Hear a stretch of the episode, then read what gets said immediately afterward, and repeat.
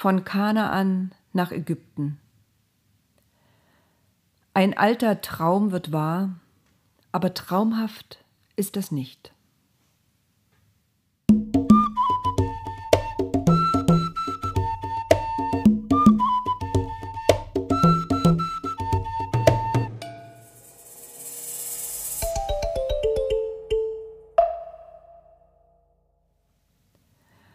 Zuerst hungerten die Menschen in den Städten, dann auch in den Dörfern.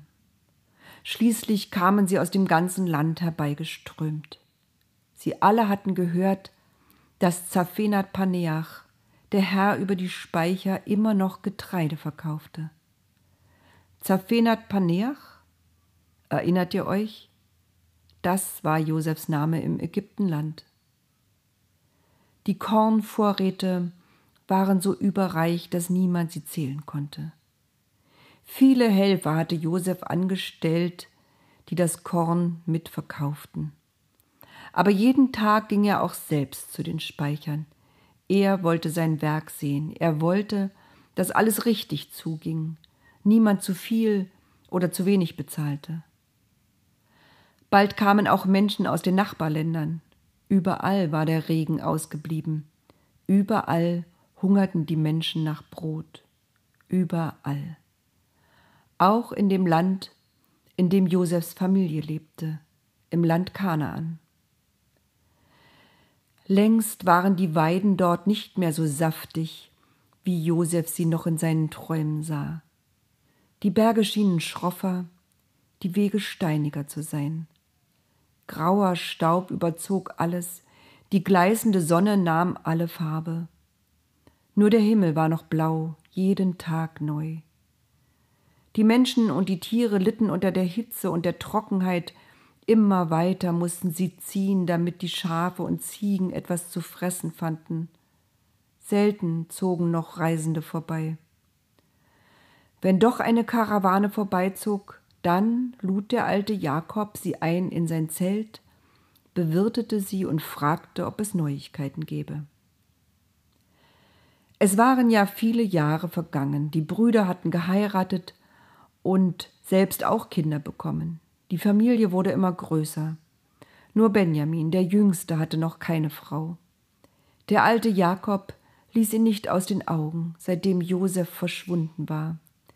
Benjamin war das Einzige, was er noch als Erinnerung an seine geliebte Rahel hatte.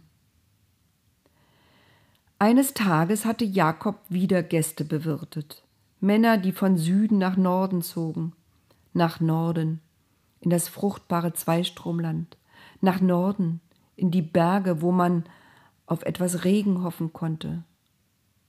Seine Söhne waren nicht erfreut, dass der Vater auch noch Gäste bewirtete, wo das Essen schon für die Familie und für die Knechte und Mägde kaum reichte.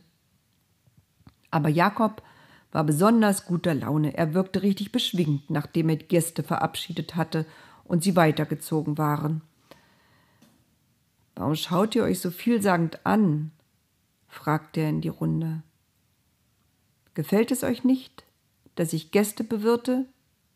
Denkt mal, ich habe gehört, dass es in Ägypten Getreide gibt. Die Brüder wollten es nicht glauben. Das kann gar nicht sein, begann Judah und er klang ein wenig besserwisserisch. In Ägypten ist die Trockenheit genauso schlimm wie bei uns. Eigentlich müsste es noch schlimmer sein, denn die haben ihr Wasser schließlich nur aus den Nilüberflutungen. Regen gibt es dort eigentlich nicht und jetzt schon gar nicht. Das stimmt, pflichtete Jakob ihm bei. Aber die Ägypter haben Vorratsspeicher angelegt und unermesslich viel Korn eingelagert in den letzten Jahren als hätten sie es vorhergesehen. Und das verteilen Sie jetzt an das Volk? fragte Simeon. Es wird nicht einfach verteilt, man muss es schon kaufen. Weil die Ernten sehr gut waren und das Vieh wunderbar gedieh in den Jahren davor, gibt es jetzt eigentlich keine Probleme damit. Es ist ja genug Geld da. Tja, in Ägypten müsste man leben, sagte Ruben nachdenklich. Da wäre manches leichter. Jakob wurde plötzlich lebhaft. Zieht hinunter und kauft dort für uns Getreide, damit wir am Leben bleiben und nicht sterben müssen. Meine Gäste haben erzählt, nicht nur Ägypter dürfen dort Korn kaufen, sondern alle, die kommen. Umso besser, rief Levi. Morgen ziehen wir los, alle. Je mehr von uns unterwegs sind mit Maultieren, umso mehr können wir mit nach Hause bringen. Wirklich? Benjamin bekam ganz große Augen. Nach Ägypten, da gehe ich auch mit. Ruben gab seinem jüngsten Bruder einen Klaps auf den Rücken und lachte zum ersten Mal seit langer Zeit wieder. Nein, klang Jakobs Stimme scharf und energisch durch das Reden und Lachen der Brüder. Alle schwiegen und schauten zu ihrem Vater. Benjamin bleibt hier. Ich könnte es nicht ertragen, wenn ihm auch noch ein Unglück zustoßen würde, so wie Josef damals, setzte er leise hinzu. Die Brüder ließen die Köpfe hängen und widersprachen nicht. Nie war der Vater über den Verlust seines Sohnes hinweggekommen. Und es war ihre Schuld. Sie hatten ihn verkauft. Sie hatten es Ruben und dem Vater verheimlicht. Sie waren also schuld, wenn der Vater still und unglücklich war. Sie wussten, dass Benjamin ein Trost für den Vater war, aber eben nur ein Trost. Keinen Sohn hatte er so sehr geliebt wie Josef. Wenn sie daran dachten, stieg gleich wieder die Wut in ihnen hoch, heiß und brodelnd. Was hatte er gehabt, was ihnen fehlte? Warum konnte der Vater sie nicht mit derselben Innigkeit und Wärme lieben, wie er Josef geliebt hatte? Wut und Eifersucht waren einfach nicht zu stillen. Nie würde dieses Gefühl sie verlassen. Schon deshalb konnten sie nicht bereuen, was sie getan hatten. Josef zu entfernen, war die einzige Lösung gewesen, auch wenn sie geheim bleiben musste.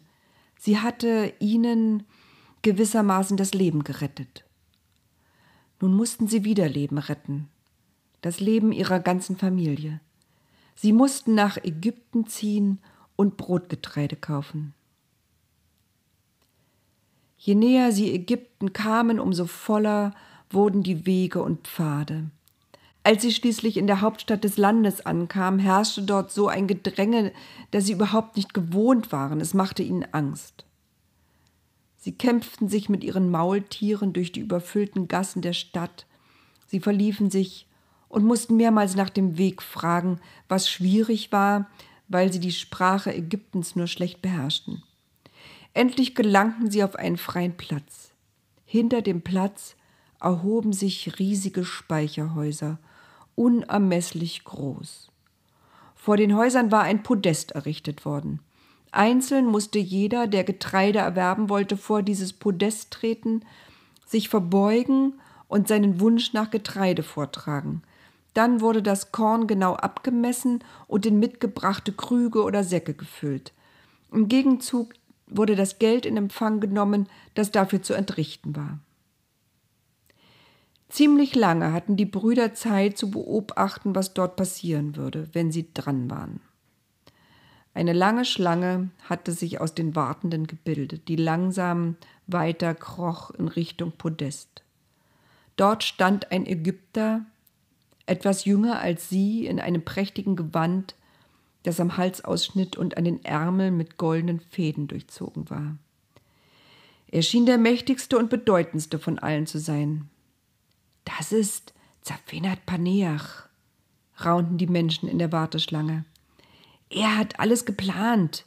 Er hat die Speicher bauen lassen und das Getreide angekauft über Jahre. Er ist der Herr über Ägypten, gleich nach dem Pharao. Als die zehn Brüder endlich an der Reihe waren, warfen sie sich auf die staubige Erde nieder und baten darum, Getreide kaufen zu dürfen. Josef erkannte sie gleich. Was sollte er tun? Ob sie ihn auch erkannten? Er wusste es nicht. Als sie sich wieder aufrichteten, erschrak er. Wie abgemagert sie waren. Es waren zehn. Benjamin war nicht dabei.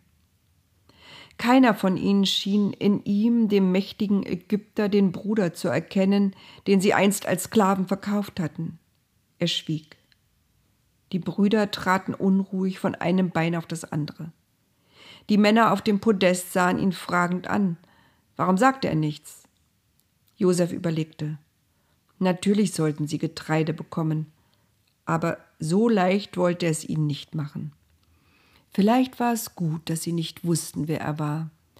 Er dachte an seinen Traum vor vielen Jahren, als er geträumt hatte, dass sich die Garben der Brüder vor seiner Garbe zu Boden warfen. So hatten sie jetzt vor ihm gelegen. Der Traum war in Erfüllung gegangen, aber es erfreute ihn nicht mehr. Wo kommt ihr her? fragte er sie und seine Stimme klang hart. Aus Kanaan, antwortete einer, das musste Ruben sein, um Brotgetreide zu kaufen.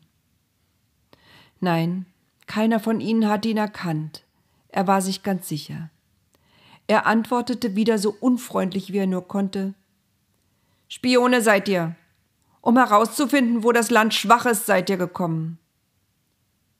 Der Dolmetscher übersetzte, denn Josef hatte in der Sprache Ägyptens zu ihnen gesprochen.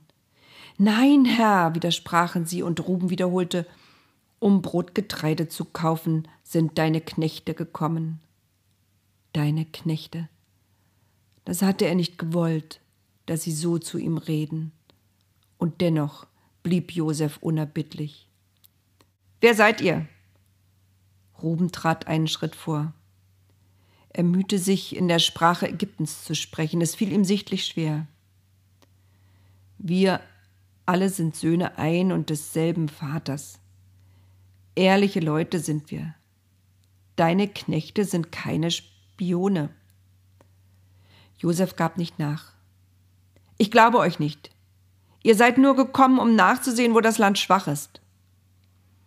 Levi unterstützte jetzt seinen großen Bruder. Wir, deine Knechte, waren zwölf Brüder, Söhne ein und desselben Mannes im Land Kanaan. Der jüngste ist noch bei unserem Vater. Er verstummte. Und einer ist nicht mehr da, ergänzte Simeon in der Sprache Kanaans.